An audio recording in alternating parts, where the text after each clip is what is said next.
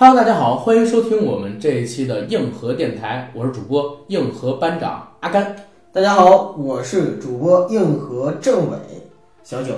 非常高兴能够在空中和大家见面儿，这是我们二零一八年的第数不清之多的节目，对吧？对，没错。呃，今天呢，我跟九哥老规矩，要给大家聊一个非常有意思的话题，因为我们每期节目都很有意思。没错，不过这期节目呢，和之前的那期神秘学一样，是伴随着我们微信公众号上写出的一篇共济会——地球上最大神秘组织的入门科普所做的特别节目，为的是可以让大家更详细、更直观、更切入的了解我们那篇微信文章写的是什么，而它的切入点、重点又在哪里，方便于大家可以更深入的知道我们所说的共济会到底是一个什么玩意儿。对，今天聊的呢，主要的文案，大家如果感兴趣的话，可以到我们的公众号上搜索去阅读。对，我们的公众号名字是什么呀，九哥？硬核班长，什么？硬核班长，什么？硬核班长。好，你刚才说的声太大了，我一会儿得做这个降音处理，要不然容易成破音，你知道吧？好，节目开始之前呢，还是先进我们硬核电台的广告。我们的节目硬核电台呢，已经在喜马拉雅播客平台独家播出，欢迎大家收听、订阅、点赞、打赏、转发我们，同时也欢迎到微博和微信平台搜索“硬核班长”，关注我们。了解主播生活的第一手信息以及我们节目的最新资讯。好，广告做完，让我们开始今天正式的节目。共济会，地球上最大神秘组织的入门科普。九哥，在咱们按照这个微信的公众号文章聊之前，咱们俩先来说一说自己所认知当中的共济会到底是一个什么样的东西吧。好吧，啊，你所认知当中的共济会是什么呢？你接触它的缘起又是什么呢？其实我觉得呀，这个只要是以“共”开头的，好像都是挺神秘的组织。你这你这话有点儿很值得回味啊，你知道吗？就反正也是令人敬仰，也令人生畏反而是用“共”开头的，不管是党还是会，啊。都是挺神奇的，你知道吗？也挺规模也挺大的，对吧？没错。嗯呃，共济会呢，其实我作为一个民间人士哈，嗯接触和了解它，应该说都是通过影视作品里边了解的比较多一些。比如说对以前在看科幻世界的时候，有曾经看到过小说里边有类似于共济会的情节，嗯，然后还有就比如说看电影，呃，比如说像《国家宝藏哎，我刚想说这个，》，关于共济会这个这个情节在里面背景。对，呃，还有就是你像跟共济会类似的，我不确定是不是共济会的，就像那个通缉令里边嗯，讲到了，其实神秘组织是吧？啊、神秘组织，我觉得也是在影射共济会。它跟共济会是两回事儿嗯，但是这种神秘组织存在于社会大众所不为人知的角落的这种设定，对，这种设定是非常的、非常的令我好奇的。嗯，呃，但是呢，不管怎么说，共济会并不是虚构出来的、子虚乌有的东西，对，而是呢真真正正的存在于大众的视野之外，而又被大众呢所知道的一个神秘组织。我觉得这个其实挺神奇的。后来呢，又经过了硬核班长给我的科普，嗯啊，看到了我们的共济会的这篇文章，看到了之后呢，我对共济会呢又有了一个更加深刻的了解，就是我知道原来共济会它早在公元前四千多年就已经出现了，嗯。那也就是说呃不，它可以追溯到可以追溯到公元前四千多年，那也就是说它比耶稣都要早四千年，那太牛逼了！对，刚才你说的一个电影儿，正好是我想提的。国家宝藏，对嗯。我接触共济会这个组织的缘起，应该是三部作品。嗯，哪三部第一部就是 EVA，啊？EVA，对，因为 EVA 里边有太多太多共济会的东西了，一会儿我们可以展开的聊。嗯之后就是国家宝藏，嗯国家宝藏里边是直接把这个共济会的名字写出来了，念出来了，你知道吧？在独白里。第三个就是古墓丽影，嗯古墓丽影一，我小时候看的安吉丽娜·朱莉那一版，那一版你还记得吗？在劳拉出发去东南亚某国寻找古物之前，出现了反派嘛？嗯反派是一群人坐在一个长桌上，每人背后有一个背板特高的椅子。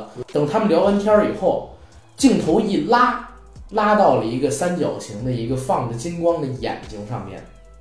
哎，我当时就在看，为什么这个东西跟我在《国家宝藏》里边听到的那个东西、看到的那个东西那么像？他们两个之间好像又神神秘秘的有一些乱七八糟的联系。我就去网上搜，搜完了之后，我发现啊，生命之树、人类补全这类型的东西怎么又跟 EVA 那么像？结果就全部套在了一起。之后就开始有关于查找这方面的种种的东西。后来我越来越产生疑惑的一点是什么？九哥，你知道吗？什么？就是共济会。首先大家都知道有这么一个东西，嗯对吧？第二一点，共济会是一个非盈利的组织，嗯，最起码在外围人看来，它是一个非盈利的组织。不是，它就是一个非盈利的组织。对，那我就搞不明白了，它又不是教会，它不是宗教，嗯，对吧？同时呢，它又没有那么大的商业版图，是以盈利性质为前提所存在的机构，那它是以一个什么样的构成方式存在了这么多年呢？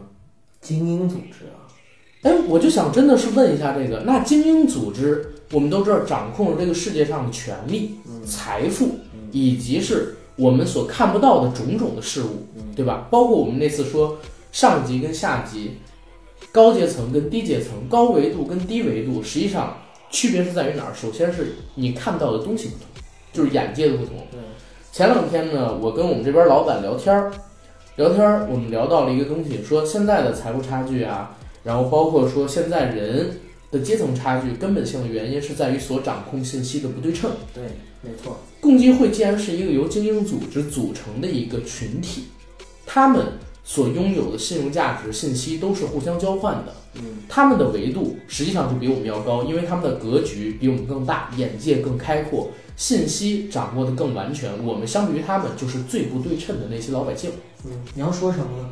所以这样的一个组织，市面上关于它的种种信息，你全部都可以相信。嗯，对于我而言，就全部都可以相信，因为你如果是在百度上，或者说谷歌上，或者说任何一个搜索引擎上，尤其是暗网查共济会的东西，太多了，嗯，传闻多到你不能想象，甚至啊，甚至有人说，就是中国的鸦片战争实际上就是由共济会策划指导引起的。为什么？因为倾销鸦片的那个公司叫东印度公司嘛，对吧？英国的东印度公司的实际控制人是共济会在当时的一个高层，三十三层共济会他所开立的。嗯，那这样的一个公司向中国倾销鸦片，然后导致了鸦片战争，同时呢，他们八国联军来什么呃中国呃侵华，或者说是捣乱北京，烧毁圆明园，是为了从圆明园里边拿到一个中国古中国的一个 神奇的物品。这个我信，因为我、啊我听说共济会就是为了寻找孙悟空的墓。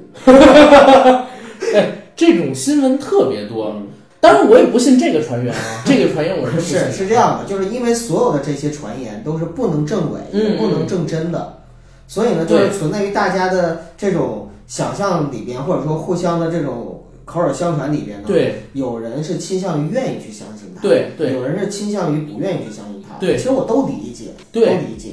但是我就一直在想一个问题啊，首先刚才我们提到了共济会它特殊的构成群体，嗯，而且因为它这些构成群体，造成了它信息不对称，掌握的权力资源要比我们知道的多太多太多太多，是的，所以哪怕市场上有很多不切实，我们一眼就能看出的是假的消息，但是还有很多消息，实际上我觉得可能是真的，嗯，为什么呢？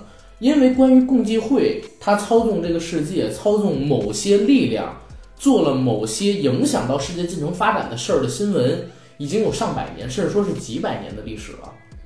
在这几百年的历史里边，如果大家想一想啊，它是一个没有实质性的能力的一个组织，早就被剿灭了。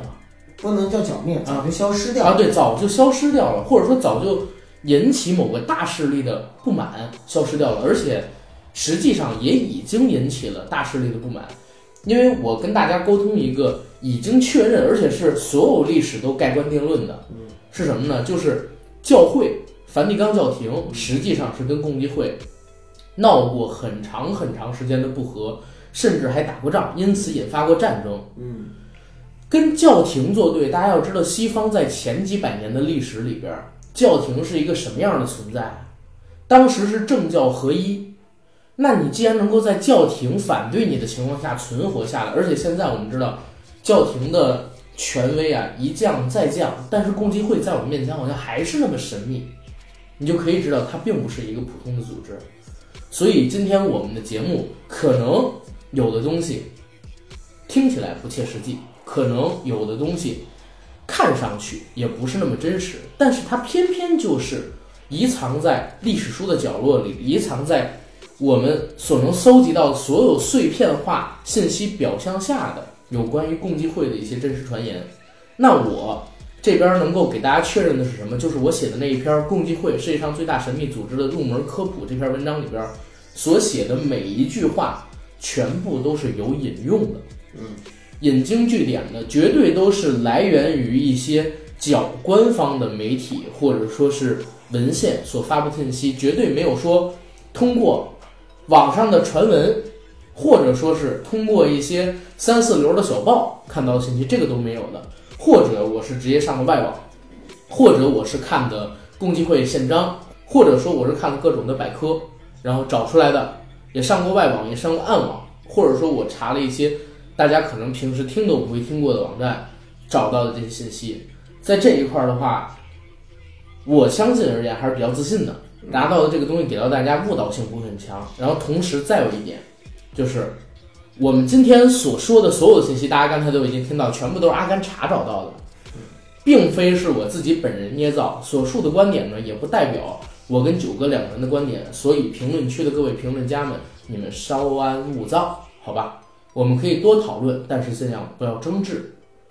那还是按照之前我们做神秘学的那期数据来看，我们先引入文章，好吧？好，共济会呢是一个神秘组织，世界上的众多著名人士以及政治家都是共济会成员，这是已经盖棺定论并且已经确认的事情。它的起源呢，目前没有确定的说法。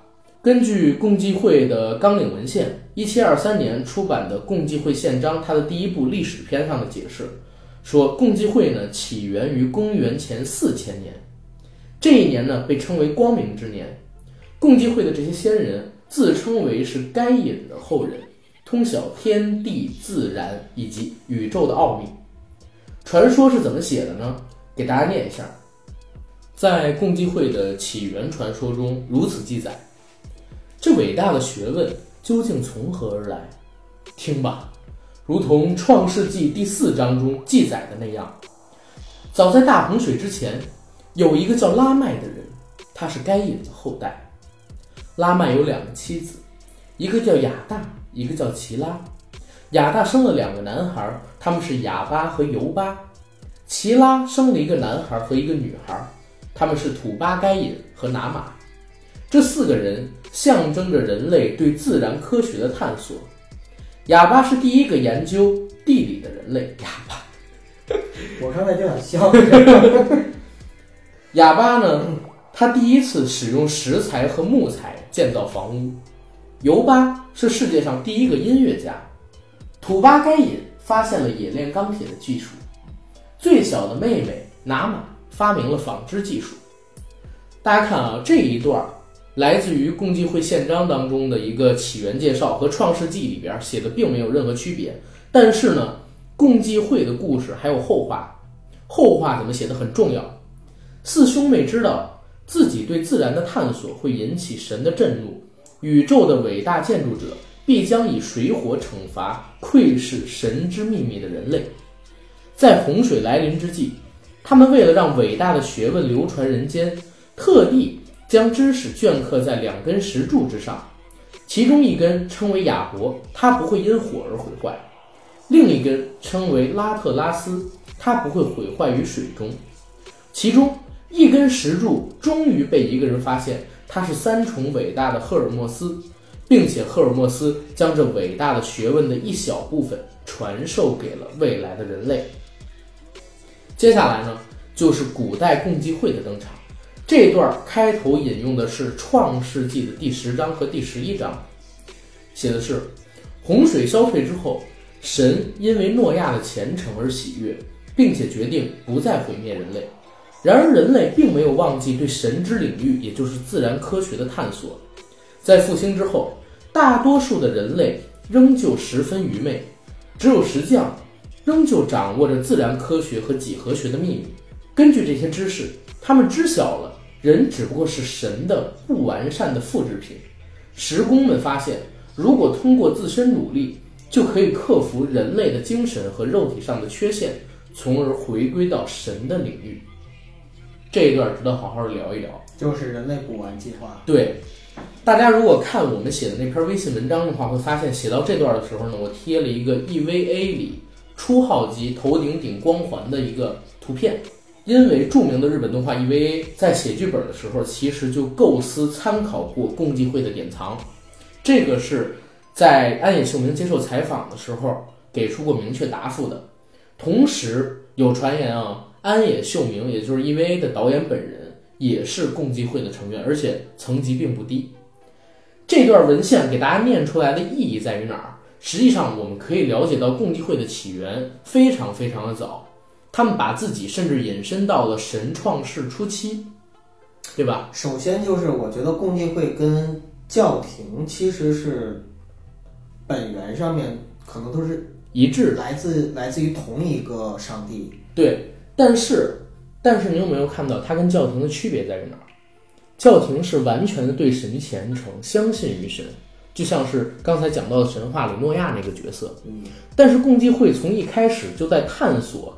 神的领域，自然科学这一块儿，刚才我不是念到我们神话里边有一段儿，神说，因为人类对于神领域的探索，使神愤怒，降下了洪水。对，对，所以共济会它可能一开始他们所探索的领域，就是在神的领域里，不想让人类去参与进去的。嗯，而且 EVA 里边，如果大家看的话，提到的一个人类补完计划是说什么呢？大家了解这个《创世纪》的话，会知道，首先在伊甸园里有两棵树，一棵呢生出了生命果实，一棵生出了智慧果实。那人类是吃到了智慧果实，有了灵魂，但是人类没有吃到生命果实，所以说没有像神那样强大的肉体跟能力。使徒在 EVA 里边就是拥有生命果实的人。那如果大家有看过 EVA 那部动画的话，会知道初号机。在有一次暴走之后，吃掉了使徒。通过吃掉了使徒，他获取到了生命果实的能量，所以 EVA 里的初号机有可能变成神。所以在安野秀明的四部新的 EVA 的剧场版动画里边，包括说老版的动画片里边，我们可以看到 EVA 为什么那么与众不同？因为真嗣的母亲实际上就是消失在 EVA 里的，消失在初号机里的。对。所以初号机首先拥有灵魂果实，或者说叫心灵果实，嗯，同时呢又吃掉了使徒之后拥有了生命果实，所以它是一个被补完的，一个具有自己主动生命能量的。大家可以看到啊，里边有一集是真嗣并没有进入到初号机里面去，然后有一个石头掉下，EVA 的手啪动了一下，帮真嗣挡住了那个石头。那个时候真嗣还没有驾驶它，没有进到那里边去驾驶它。因为它是自主有行事能力的，就是初号机，所以他们之间实际上和我刚才提到的共济会有很深的关系，而且共济会里边同样也有人类股权计划。为什么会这么说？我们接着往下看我写的这篇文章。好，刚才我们讲到，就是洪水消退之后，神因为诺亚的虔诚而喜悦，并且决定不再毁灭人类。但是诺亚的不孝之子当中有一个儿子叫古时。古时呢有一个儿子叫做宁禄，宁禄是巴比伦的国王。为了防止再次遇到大洪水时人类灭绝，宁禄呢就将当时的石工们从四面八方聚集到巴比伦，开始建造一座极高极高的塔，也就是后来我们所熟知的通天塔，传说中的巴别塔。巴别塔实际上就是当时人类联合起来兴建，希望能够通往天堂的高塔。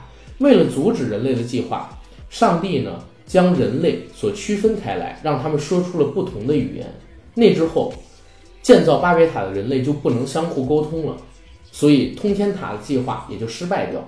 自此之后，人类就各奔东西。这个事件为世界上出现不同的语言和种族提供了解释。那巴别塔建造失败之后，我们知道，按照这个传说，人类已经分成了不同的族群，有了不同的语言。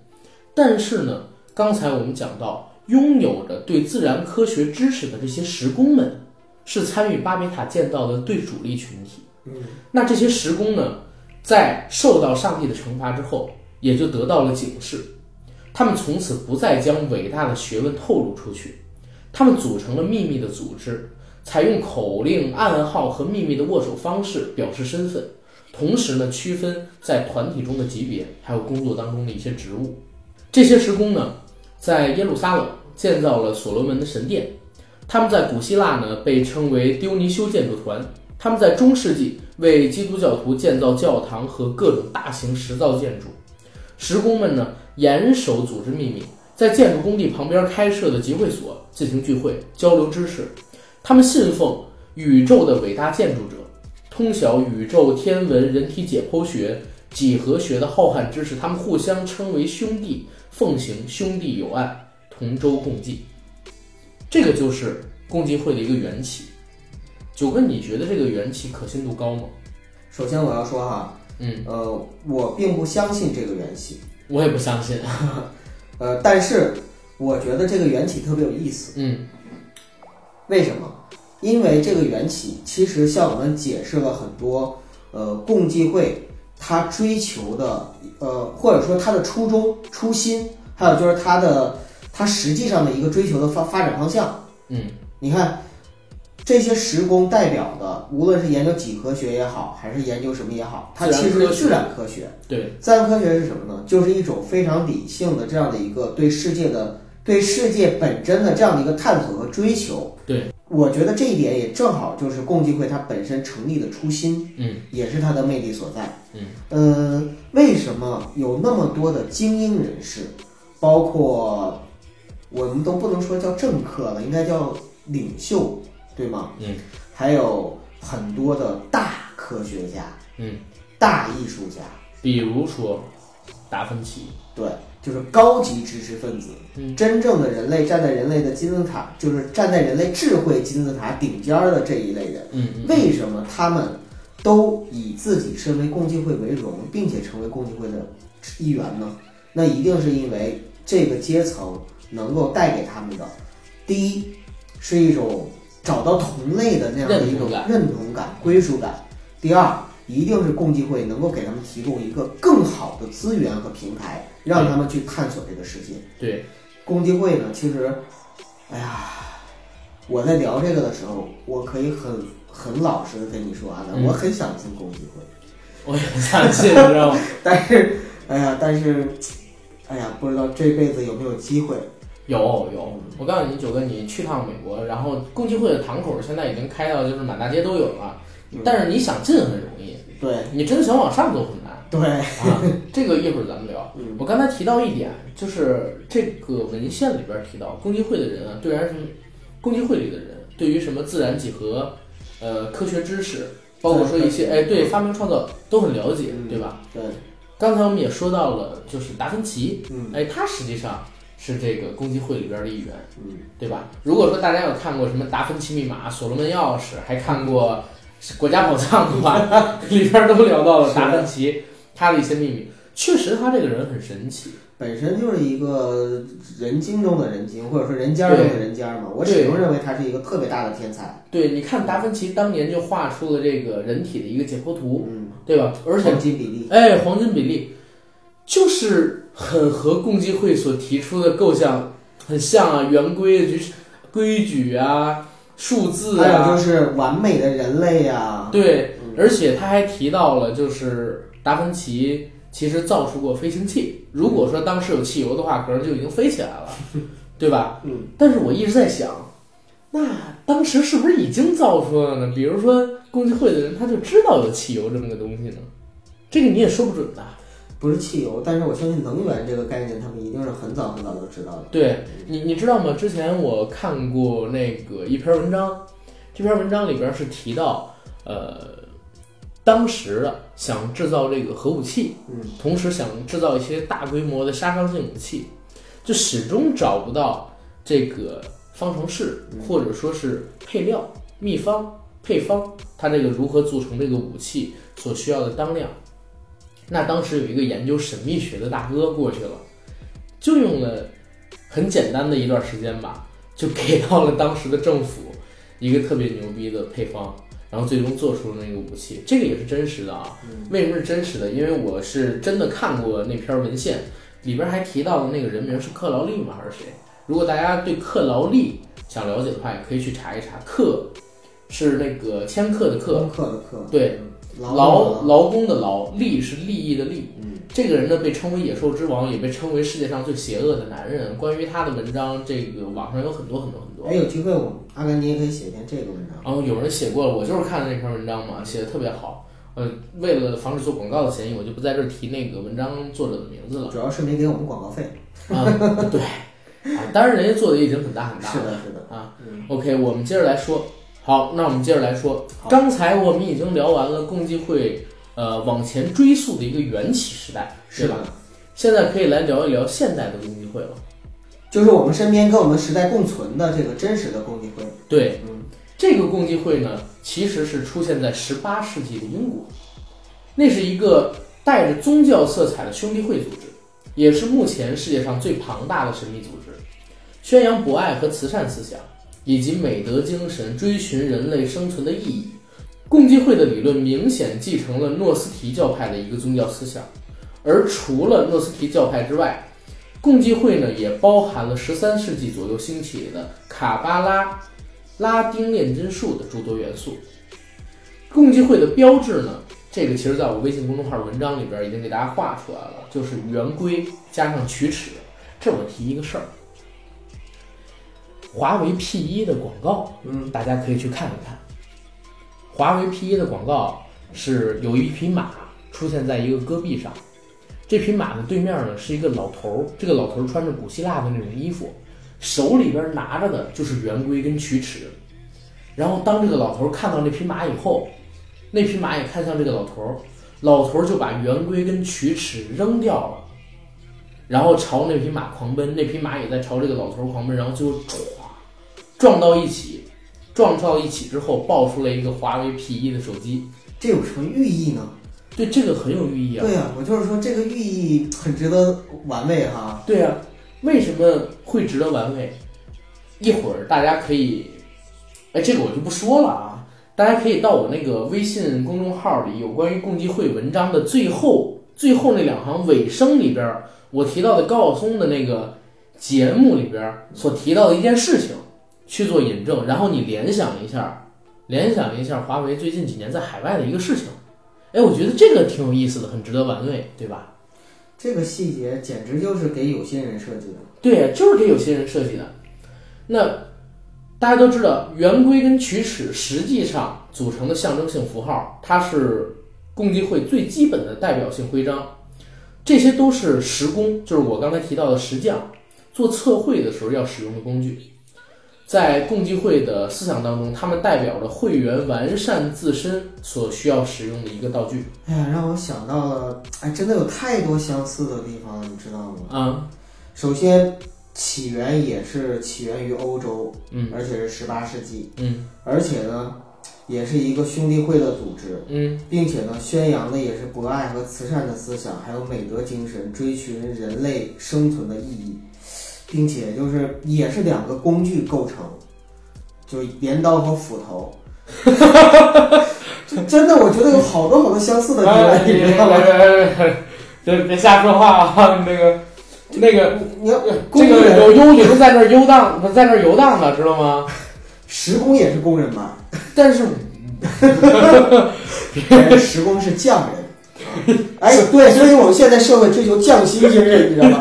哎呀，这个太值得玩味了 啊！为什么？我求求你，为了咱们节目的健康发展，你收着点儿！我靠，你这个太吓人了！我靠，按你这么联想的话，完了这个。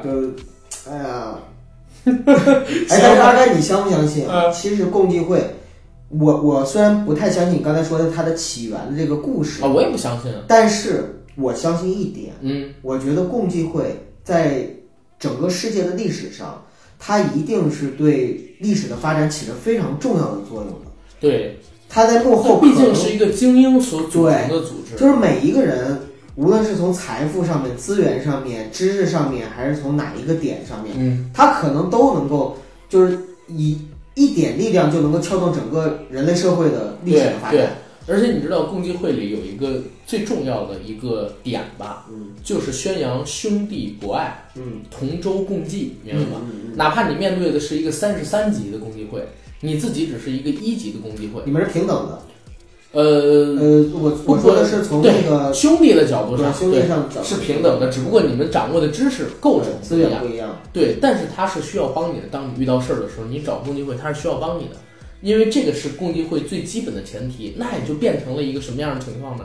只要我加入了共济会，我最终入了，而且我到了一个比较高的一个级别，那如果我有什么问题，你们需要帮我解决，嗯不是说你们可以帮我解决，是你们需要帮我解决，嗯这是义务是，啊！而且我有一些资源，我要义务性的跟你们做交易。嗯，这哎呀，又让我产生联想 了。行了 行了啊，行了行了，咱们等过了 二零三几年之后再再来聊这个问题。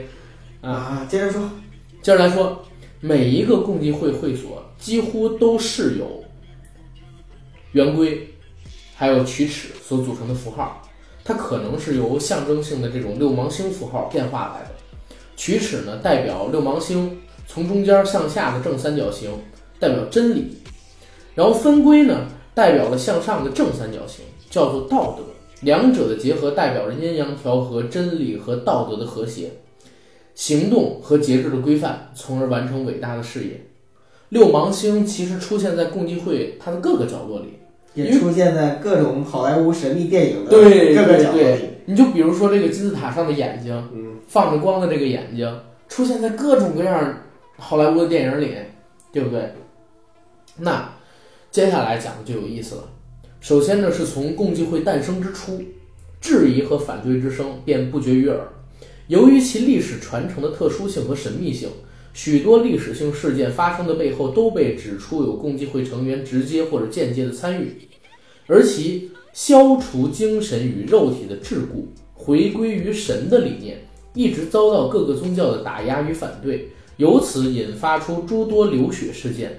最著名的便是天主教会与共济会的世纪战争。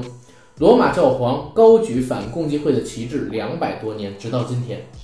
你看看看，要想看一个人有多大能力，就得看他的敌人是谁。哎，对，看罗马教皇啊，反共济会高举旗帜两百多年。嗯，而且还在反着。没有没有，现在好像说已经和解了，但是啊，嗯，就是也有一个说法，说共济会早就已经渗透了梵蒂冈的内部，甚至有很多位教皇本身就是共济会的高层。嗯，仍然是没有办法去取证的东西。对，最初的这个阴谋质疑呢，来自于法国大革命期间，共济会呢被怀疑支持了推翻君主制的一个运动。为什么？这边我也有一个列图，就是一七九一年巴黎印刷的石版石制版啊，石头的石人权宣言上，画面正中上方正好就是共济会的独眼金字塔标志。在西方啊，所有的东西都要约法三章、写合同、立石板儿这样的一个国呃这样一个地区吧，不能叫契国别。对对对，嗯在他们的契约上所出现的标志，实际上是很重要的，不可能说是无缘无故的出现这样的东西，所以我始终觉得，嗯，你懂的。嗯，再之后呢，跟大家普及一下共济会它的一个分层，共济会会员一共是分为三十三个级别，但只有一层到三层涉及到等级观念。第一层的会员被称为学徒，不是正式会员；第二层被称为技工，也不是正式会员；第三层叫做导师，就是正式会员。然后从三层到三十三层全部都是平级的，但是为什么是平级的情况下还要给做成三到三十三呢？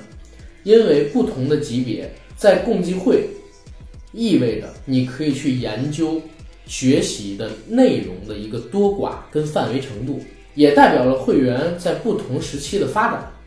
你级别越高，掌握的信息与知识就越完整，可以调用的资源和文献就越多。但是在底层的成员，甚至终其一生也没有办法知道共济会里边的一些基本条例，就这么大的差别。你比如说，现在咱们俩对于共济会所有东西都是臆测，对吧？对，或者说了解到的一些文件、文章上面的，甚至我们身边可能都够不着一个共济会的成员。对。但是咱们俩所了解到的东西，可能跟一级的 共济会的学徒是一样的。嗯，为什么？因为你看到他们级别越多，其实不是说你能调动的金钱啊、权力资源越大，当然这也是相应的嗯。是你掌握的知识越来越多。那我们可能就是说，因为共济会组成的都是精英人士，他们本来接触的信息跟我们就不对称。就比如说啊，有一任美国总统，我举举例子啊，有一任美国总统，他知道五十二区有一个外星人，那这个东西肯定是美国的绝密档案。嗯，但是他既然是共济会，他不能对这个会就是作为隐瞒，他也写到这里边儿。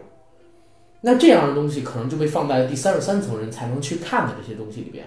那逐渐的、逐渐的，会有这些人顶层的人啊，把自己的见闻放诸到这个库里边去，他们一起共享这个东西。很多人把自己所拥有的这个世界的秘密、秘闻，然后贡献出来。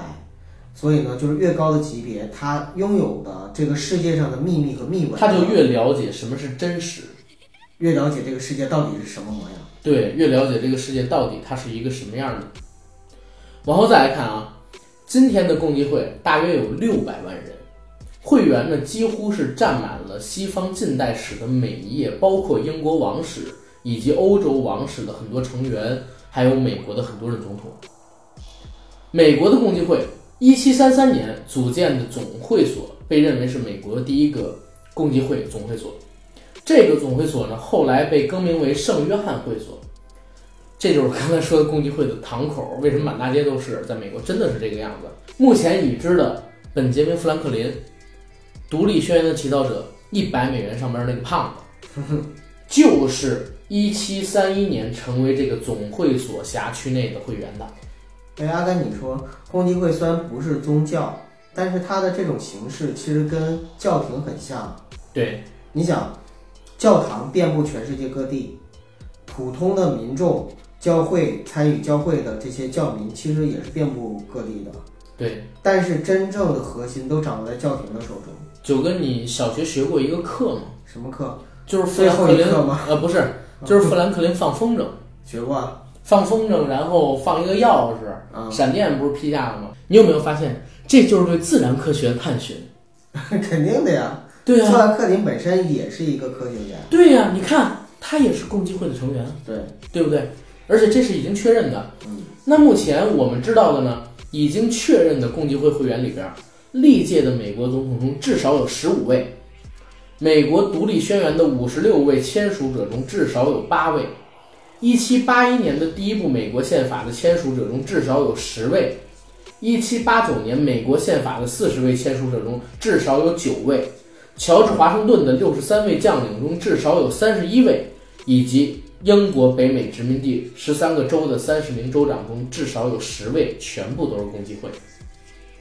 共济会的成员，这是一个比较好玩的例子。我真是查了好久才查到这个人的这个邮票，我给贴下来了。嗯，共济会的成员哈扬·所罗门提供了北美独立运动所需的绝大部分资金，并在其后拯救了新政府，使其免于破产。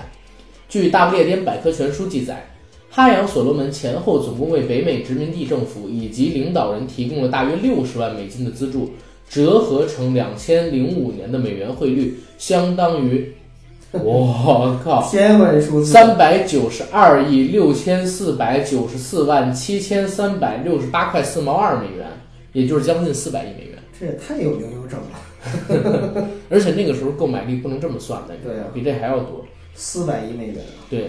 不是啊，这四百亿美元都不是当时的购买力，对，只是现值而已。对，然而哈扬·所罗门却是一位默默无闻的幕后人物，如此一位真正的英雄却少有人知。不但中国人，连美国的普通人都很少知道，因为在主流的历史教科书中几乎看不到他的介绍。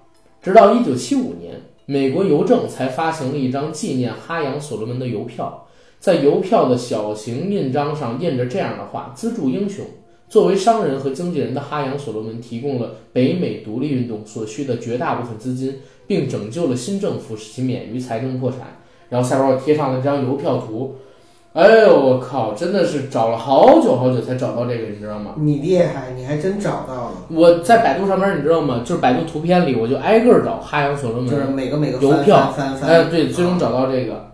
但是我也不知道这个是不是正真正的这个邮票啊。反而我看他这个哈扬所罗门这些东西是可以对得上的。嗯，你看哈扬所罗门资助英雄，对，对吧？嗯右边那就是资助英雄嘛，嗯然后后边那个免于新政府破产，然后这个就是那张邮票。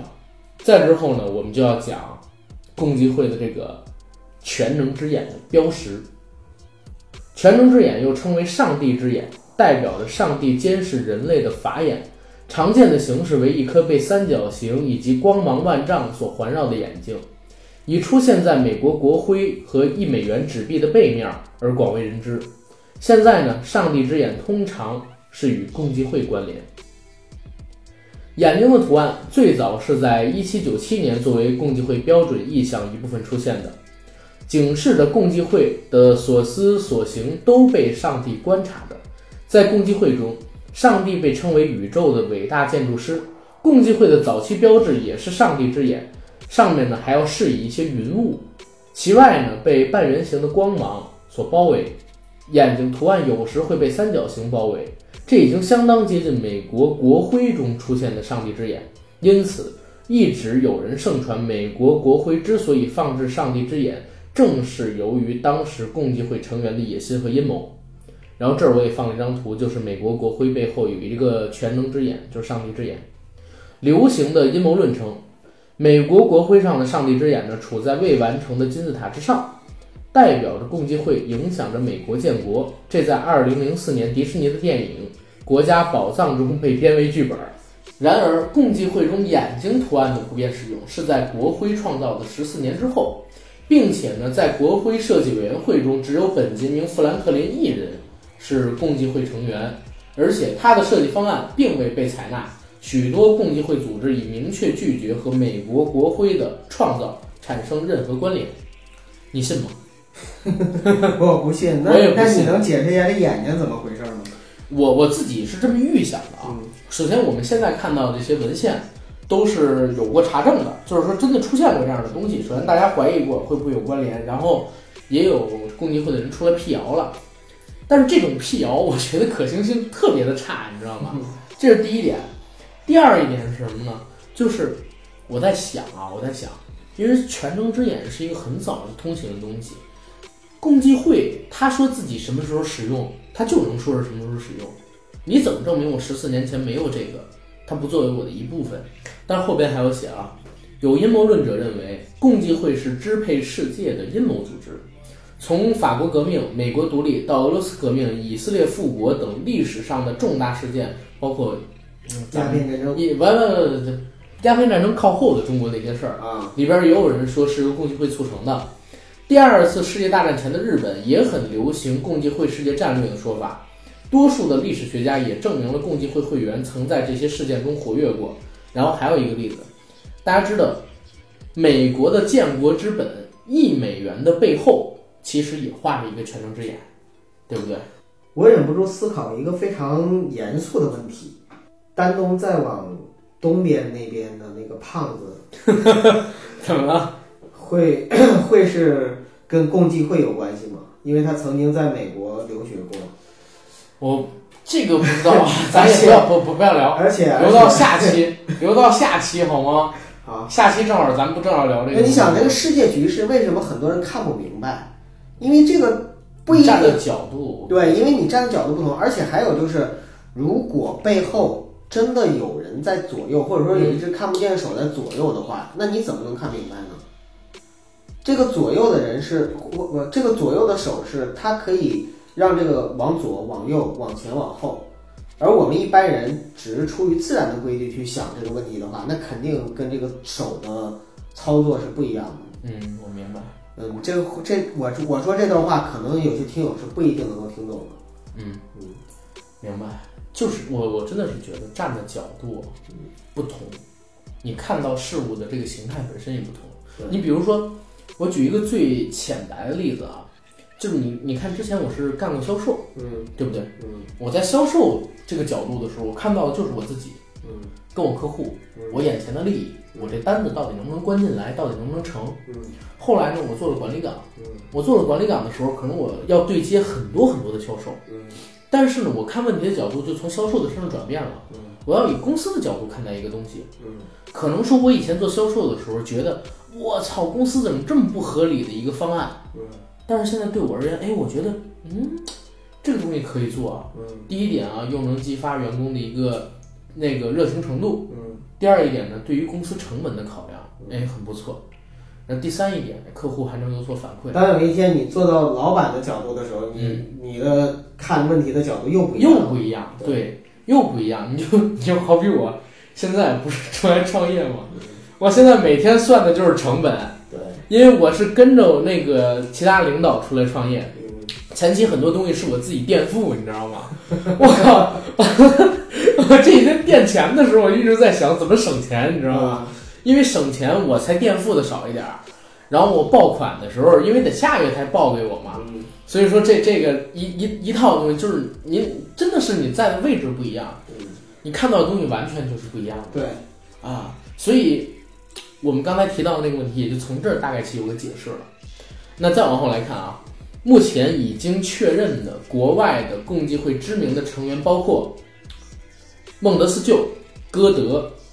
嗨，这九哥你能配合我一下吗？每说一个名字，你说啊啊，嗯，孟德斯鸠、哇，歌德、咦，海顿、嗯，萨德侯爵、嗯，莫扎特、啊，贝多芬、哎，这个厉害，这个厉害，乔治华盛顿，那个我也不认？不认识。菲特烈吧，是叫别腓特烈，别别别，咱们直接乔治华盛顿、嗯，牛逼，汤马斯杰弗逊、嗯，富兰克林·德拉诺罗斯福、厉害厉害，约翰·爱德加·胡佛、胡佛儿啊，马克·吐温、哎呀，偶像，阿瑟·柯南道尔、哎呀，经常看他的书，加里波蒂、嗯嗯嗯嗯，穆斯塔法·凯莫尔、这真不认识，温斯顿·丘吉尔、哎呀，伟人，路易斯·阿姆斯特朗、嗯嗯嗯。本杰明·富兰克林、嗯，亨利·福特、这个是哪个福特？福特汽车那个？是吗？对啊，哦，托马斯·爱迪生、嗯，厉害了，爱因斯坦。偶像，你看啊，实际上是包含了政治，包含了科学，嗯包含了艺术、嗯文化领域的太多名人了。而且这是我举例啊，算是里边非常著名的人，但是远远不止这些，远远不止这些，对他们可能是阶层比较高的那些人。由于这个组织它有一定秘密的性质，确认某人是否是共济会会员有一定难度。但是我刚才念到的名字都是已经完全确认的。嗯，那进我们的尾声，好吧，可算把这篇文章节目做的差不多了。首先尾声，鉴于当前的舆论环境与硬核班长公众号，还有我们硬核电台它的一个成长状态，我们这个节目包括公众号里不会构述任何，以后也不会构述啊，任何已经确认的或者未经确认的1900后共济会所参与的历史事件，尤其是中国的，我们不会说。所以各位我们的听友看官，请自行谷歌、百度、外网去进行查找。第二呢，就是高晓松之前曾经在爱奇艺的自制脱口秀节目《晓松奇谈》当中，对于共济会有过三期的描述，实际上有人说是四期，嗯，但是因为第四期讲的那些东西被禁了，而且这个说法很多吧。首先是在知乎上边有，而且好像高晓松自己微博上边也提到过，他确实是录了四期。这几期里边呢，谈到了肯尼迪遇刺，因为肯尼迪不是共济会，而且动了共济会利益这事儿。再有呢，就是中国某互联网公司巨头因共济会恩怨惨遭封整。这个刚才我给大家举到一个例子，但是它不是互联网公司，所以我没有说是他呀。对，对不对？大家也可以去想。再之后呢，希腊船王为共济会三十三层取肯尼迪遗孀这样的内容，甚至还讲了玛丽莲梦露。阿甘呢是作为一个神秘组织的爱好者，我曾在当时看完这个节目之后，我就查了好多好多资料。我觉得虽然高晓松这话吧，你知道高晓松说话，我作为粉丝啊，你只能信五分，你知道吗？因为北京人有一个特点，爱吹牛逼，不光是爱吹牛逼，就是爱显摆，你知道吗？本来是五分的事儿，他能说成七分、八分，然后他这个层级的人说出的事儿，稍微虚构一点点，就会跟物质的表象啊 本真差太远，所以只能信五分。但是我查证了一些之后，我觉得虽然有夸张、戏说或者虚构的成分，但是跟事实也相差不远。推荐对我们那篇文章还有这期节目有任何嗯求知欲望的听友朋友们，或者说是网友朋友们，到这个爱奇艺上面去看一下那几期的小松奇谈，也是几年前的节目了。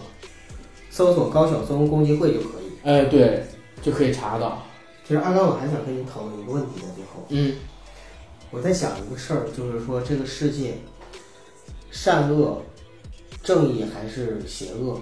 有的时候，你像共济会，我就在想啊，如果他是可以去足，如果他是真正拥有这个世界的一些本真的东西，嗯，左右人类的发展进程，那么会不会说，他发动战争也好，造成生灵涂炭也好，还是就包括什么肯尼迪遇刺啊等等也好，就是谋杀某个人也好，这些事情对他们来说都是正义的事情，就是一切其实对他们来说都是一个途径和手段都是段。一个途径。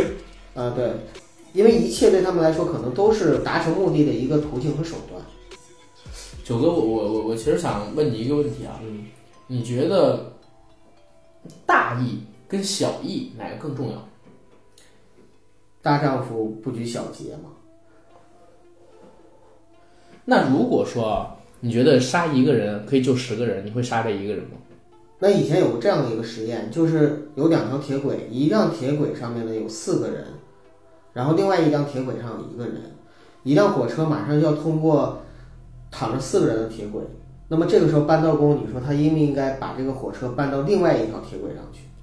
我觉得这个问题太大了，咱们留个扣子让听友来回答。让大家来讨论吧，因为这个事儿真的也没有什么盖棺定论性的东西。对对对，我们就是来讨论一下。哎，但是我又想到一个笑话，我今天看到的，我觉得挺好玩的。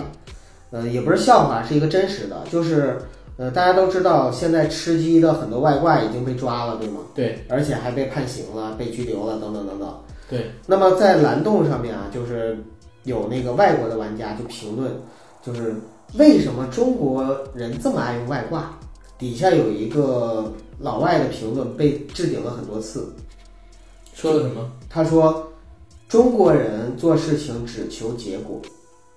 对，我觉得这句话特别好玩。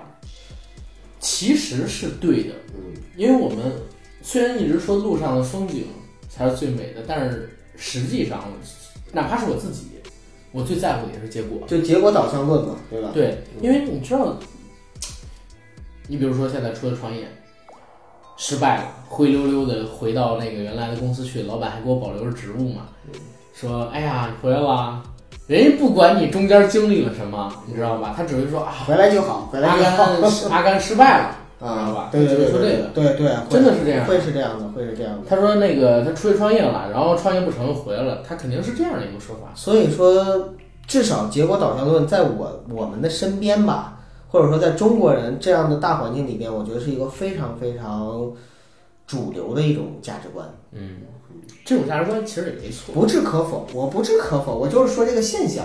对，然后大家还是去讨论一下，四个人一个人该不该搬这个铁道的问题，是的，好吧？那本期节目到这儿，欢迎关注我们的公众号看原版文章。同时呢，我们最近可能还会再针对于公众号的一篇文章出个节目。也希望大家呢多多转发我们的公众众号，因为刚刚开始，也真的需要大家的支持和捧场，谢谢大家。不过现在值得雀跃的就是，我们的公众号从四月二十三号开始运行的，到现在还没有满二十天，也就十五半天左右个月吧，对对对，半个月月时间。已经有超过两千名左右的网友嗯，关注了我们的公众号。也就是说，大家对我们写出来的内容，包括说我们做的东西，还是相对而言比较认可的。这儿也感谢一下大家对我们硬核这个品牌的支持吧。现在不能说单独的硬核班长，或者说硬核电台，了是硬核这个品牌的支持。有人还说我们不硬核，哎，爱硬核不硬核，爱硬不硬。对呀、我们自己主观性质的东西，你管得着吗？对，谢谢大家。拜拜。